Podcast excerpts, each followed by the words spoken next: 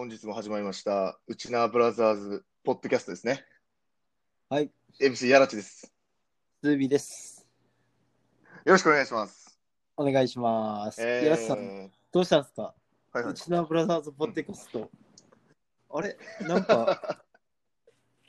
ちょっと違和感感じたんですけども。はいはいはい。あのー今ちょっとまあ気づいたリスナーさんもいるかと思うんですけど、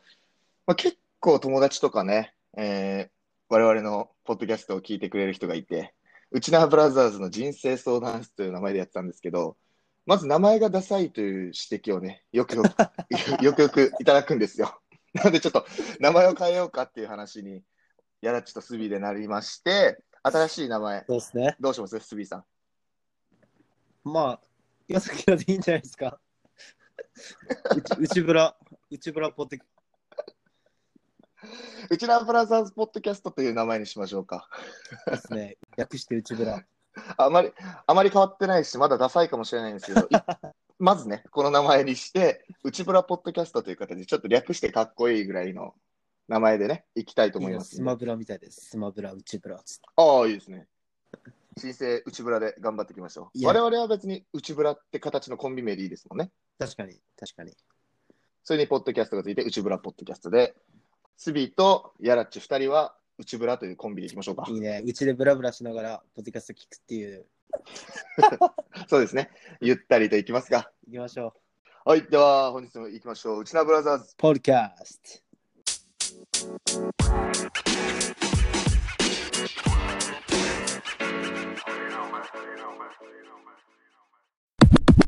はい、では始まりました。改めまして、うちなブラザーズポッドキャストのやらっちです。ト。スービーです。遅れたね。遅れたね。日本はまだちょっと夕方なんでね。今、甥っ子が下に来てるから、ちょっと飲んだくれてる姿は見捨てられないというなるほど。真面目にラジオ収録しますよ。はい、では行きましょうか。新生うちなブラザーズポッドキャストですが、本日、トピックなんですが、本日はですね、まあ、僕は、あれ、やらっちもそうだったな、うんうん3年で仕事辞めたんですよ。3年も経ってない。あ、ちょうど3年やってない。3年もかかんないか。はいはい。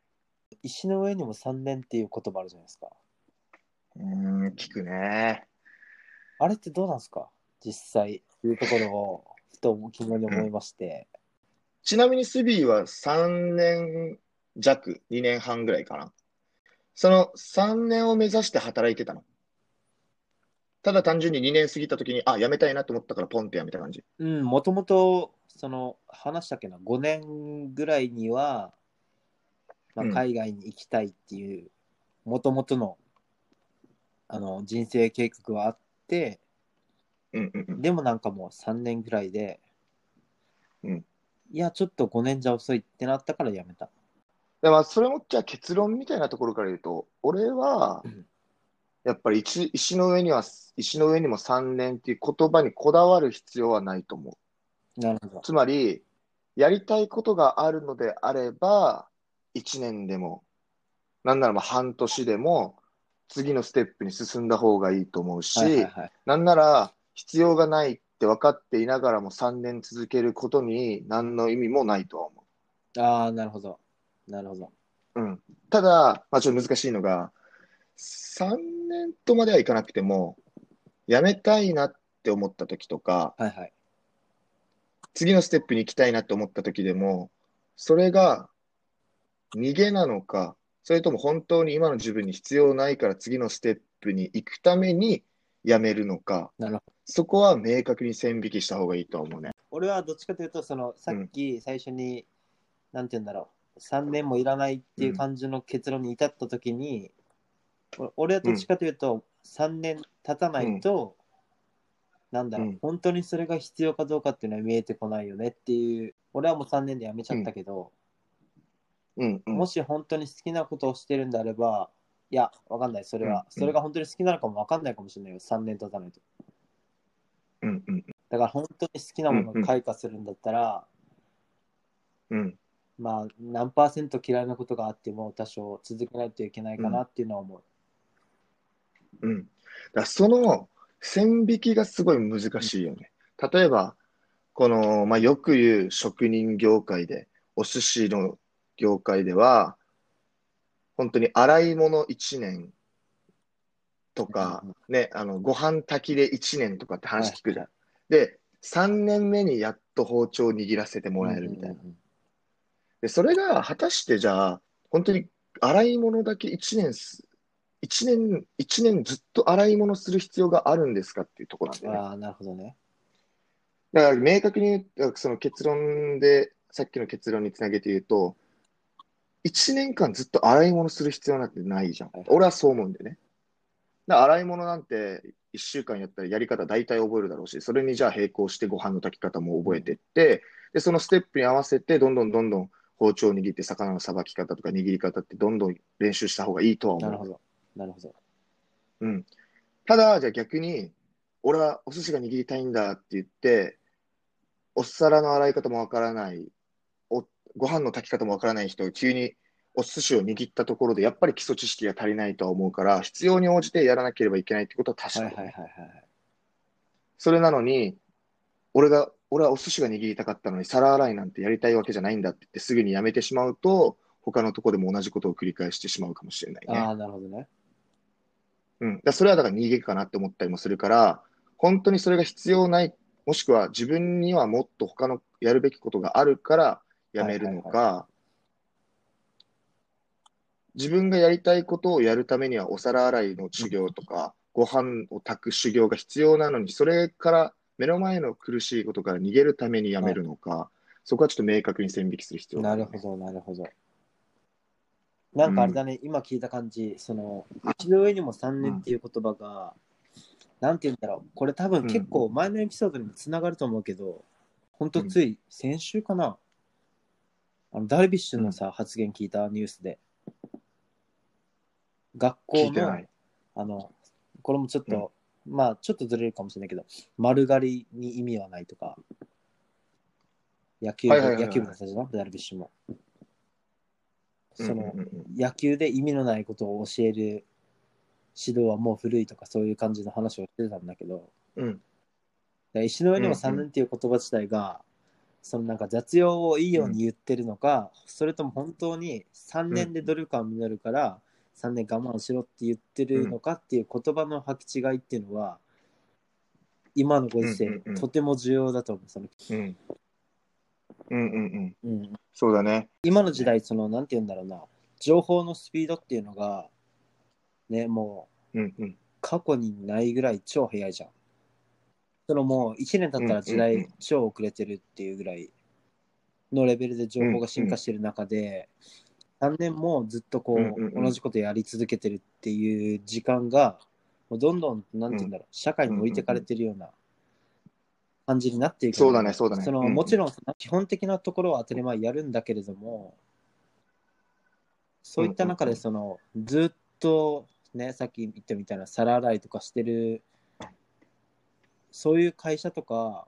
自分がもし、なんて言うんだろう、うん。まあ、会社に入ってなくて一人で何かやってるとしても、意味のないことをずっと続けるんであれば、理由を見つけて3年頑張っうん。た方が、今のこの情報が進化する社会の中で絶対ついていけないよね。うん。そうだね。まさにスビーが言ってくれたけど、この技術革新による状況の変化っていうのは大きいかもしれないね。例えば江戸時代とかだったら携帯もないわけだから、職人、寿司職人の店に弟子入りして、本当に1年間皿洗いして、やっとじゃあ次はご飯を炊けるようになってっていうところでやらないと、誰もお寿司の握り方を多分教えてくれなかったと思うんだよね。でもやっぱり今はネットで調べたら多分レシピも載ってるし、なんなら YouTube とかで動画でうん見ることができて、言ってしまうと、その石の上にも3年っていうのが必要なくなったっていうのはあるかもしれないね。その時間の、うん、社会の変化に伴う時間の価値の変化みたいなのが起こってるかなっていうのは今、はいはい。スビの話を聞いてて思った。ただ、また話がちょっと矛盾するようだけど、3年じゃあ本当に続けることが必要ないのかっていうと確かに微妙で、その常識を疑って今まで3年かかってたものを1年で済ますことはできるかもしれないけど、じゃあ時間の密度、時間の概念が少し変わっただけの話であって、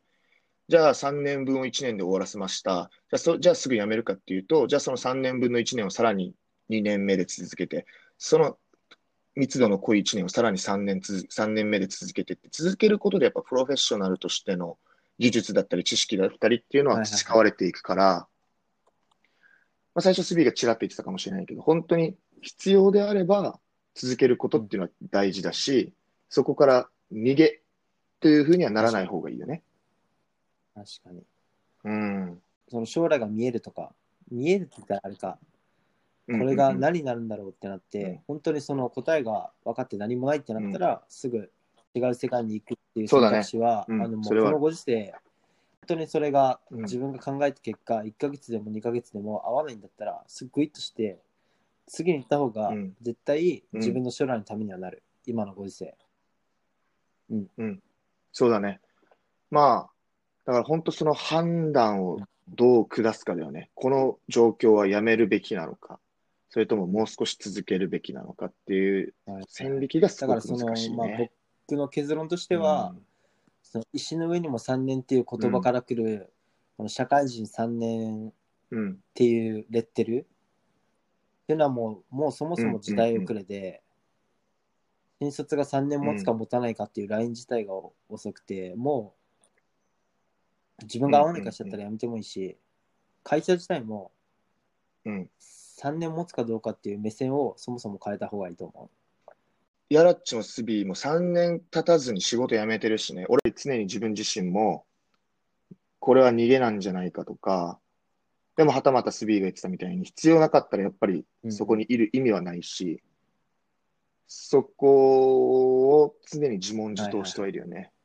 自分がなんで働いてるのかっていう哲学みたいなものを明確にしうんうんといた方が、多分自分の身の振り方を考えるときにはい考えやすくなると思う。これすごい抽象的な話をしてるけど今結局帰ってきて、沖縄、カナダから帰ってきて沖縄で仕事をしたときに、すごくまあシンプルに自分がやりたかったコンサルタントの仕事ではないわけよ。ただ、続けていったらコンサルタントに近はいはいはいい仕事も多分できるのね。じゃあ、ここで辞めることって逃げになるのか、はたまた、この状況が自分の役に立つ、立たないのならさっさと辞めた方がいいのかっていう、さっきの問いにぶち当たったんだけど、この自分がなぜ働くのかっていうその哲学に向き合ったときに、自分の中で出た結論が、人との関わりを通して、自分のあり方で悩む人に勇気と希望を与えるっていうのが俺の。ビジョンだったり哲学っていうところに行き着いたんでね、今回。で、じゃあ実際、自分が今コンサルタントとして働こうって話をしていて、営業ばっかりしてるのって、人との関わりっていうとこすごくあるかもしれないけど、やっぱり自分自身が教員を辞めて悩んで悩んでカナダに行って、で帰ってきてからも自分のあり方ってどうなんだろうって悩んでたところ、で同じように悩んでる人に、えっと何かアドバイスだったり、まあ、このポッドキャストもそうですよ。何か自分たちのと似たような境遇で、今ま、普通一般の過ごし方に疑問を持ってる人たちの何か少しでも光になればいいなっていうふうに考えてたから、その自分の哲学をもとに考えたときに、やっぱり教育系の仕事。だけど、日本の教育現場だと一回立ってみて思ったけど、すごく、まあ、細かいところは割愛するけど、現状、はいはい悲惨な現状があるから、海外のインターナショナルスクールを見てみたいっていうところに行き着いたんでね。だからそう自分の中でやっぱりその人との関わりを通して自分のあり方だったりっていうところで悩んでる人に手を差し伸べるっていう意味では、うん、毎日職場でホームページ作りませんかっていうふうにかんはいはい、はい。営業してるのはちょっとそぐわないかなと。それえ選んだのも自分なんだけどね。選んだのも自分なんだけど、まあ、それはシンプルにじゃあちょっと違ったんだなっていうところは素直に認めて、じゃあ次に行く方がいいのかなっていうふうに結論は出たよね。難しいところであるけどね。うん。スビーの哲学はだからそのスポーツで人を変えるっていうことは、まあ、クロスフィットを通してってことだよね。を軸になるんだけど、俺の場合、例えば青信号はあ、はいはいはい。あ渡る、赤だから止まるうんみたいな感じで、常識的にもう朝起きたらご飯食べるようにスポーツをする。スポーツというか、ランニングに行くでもいいし、うん走りダンベル上げるでもいいし、そういった日常生活に何か運動を取り入れてもらいたい、うんそういうトレーナーになりたいんだよね、俺は。そういう習慣を教えるトレーナー。うんで、まあ、そういった中でさっきも言ったけど、うんうんうん俺も今さっきちょっと言いながら、氷だから俺はやめたのか、うんそのもっとじゃあ続けてれば、うん。その氷の先に利益が出て、うんスポーツで何かうん世間を動かす力がもっと成長していくか見えたんじゃないかって思ってたんだけど、もう利益に追われちゃってるわけよ。追われてたとしても、うん。もっと先にその自分が叶えたいことがあって、それをやってるんであれば、なんか目がもうちょっと輝いてて、うん。うん。うん。なんて言うんだろうな、きついし、残業もしてるし、サービス残業でも何でも、多分楽しそうなんだはずなんだよね、うん。実際。で、それがなかったから俺は、あれ？これちょっと違うなってなって、もうすぐクイットした。なんか、やっぱりその、目の前の利益を追ってるっていう結びの話があったけど、なんで自分が働くのかっていうのを考えたときに、まあ、俺が哲学っていう言葉を選んだんだけど、うんまあ、よく英語ではビジョンとか言うよね。会社のビジョンとか。で、それってめちゃくちゃ抽象的だと思うんだよね。ビジョンとか哲学って。で、でも、その哲学っていうその言葉に、哲学の持つその抽象的でめちゃくちゃベイグっていうの、この曖昧な表現っていうところにすごく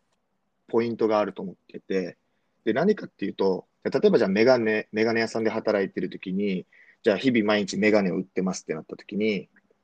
メガネを売ることだけを自分がし働く使命だとしてたら、それは哲学ではないから、じゃあメガネを売るっていうこと以外に何も考えなくなると思うんだよね。じゃあ例えば今のコロナ禍で、じゃあ店をちょっと閉めなきゃいけないって仮になったとして、メガネを売るっていう具体的な行動ができなくなったときに、自分の存在価値とかっていうものを定義できなくなってくるのよ。でもそういうことではなくて、今言った哲学とかビジョンっていう、もう少し抽象的なレイヤーで物事を考えるだったり、自分の、えーっと、存在価値を定義することによって、じゃあメガネは売れなくなった。だけども自分の働く哲学っていうのは、まあ何か、ウェアラブル端末だったり、その、メガネ以外でも、人々のルックスだったり、ビジュアルを変えることによって、人々にハッピーを与えたいみたいな、ちょっとわからんけど、そういう形で抽抽象的な哲学を、なんで自分が働くのかっていう哲学をちゃんと定義できてれば、多分メガネにこだわらなくてもいけるんだよね。じゃあ今度はメガネじゃなくてコンタクト、カラコン、かわいいカラコン作ってみようかとか、もしかしたらピアス作ってみようかとか、なんならアパレル業界行ってみようかみたいな。そういう形で、なんで自分が働くのかっていう、えーと哲学みたいなものを、ある種抽象的に、わざとね、わざと抽象的に定義することによって、何か自分がつまずいたときにもう一回抽象化して、そこからレイヤーを細かく落としていくっていう作業もできるから、そこって、今俺が言ったのって、ささっきの人との関わりを通してっていう話は、なんか聞いたときにうん、結局何がしたいのってなるんだけど、意外とそこって突き詰めない方がいいのかなって思ってたりはするよね。うん。まあどっちもも曖昧な、曖昧というか、分かったらいいもんね。その、未来のことが分かんないから曖昧になってるだけで。うん。ただその曖昧なものに対してのこの、うんなんて言うんだろう。そこを狙うっていうビジョンはしっかり持つっていうことだよね。うん。光ってぼんやりじゃん。でもそれがみんなのゴールじゃん。うイメージじゃない。そこを目指してるから、見えない、うん分かんないんだけど、そこを求めるみたいな。うんうんうん。一の上にの3年っていうトークから始まったけど、結局その哲学っていうのをしっかり持っていて、それに照らし合わせたときに必要か、必要でないかっていうところをちょっと考えた方がいいかもしれないね。必要ないならもう1ヶ月でもさっさとやめた方がいいと思う。さん、本日どうでしたか、まあ、まとめからすると、やっぱあれだね、俺が一番印象に残ったのは、その時代の変化に対して、その3年っていう言葉も変わってくるんじゃないかっていうところで、やっぱちょっと話の中であったけど、うん。今までは、例えば、このうん。ものを作るために3年かかりました。うん。だから、そのお前らも3年頑張らないと見えてこないぞっていうものが、技術の革新によって、1週間で作れるようになりましたと。うんそしたら1週間で答えはもう見えるわけ。んっていうところでもし答えが見えるんであれば、もうその石のような3年っていう言葉にはこだわらなくていいと。そうね。まあ、まさに今言ってくれたことで、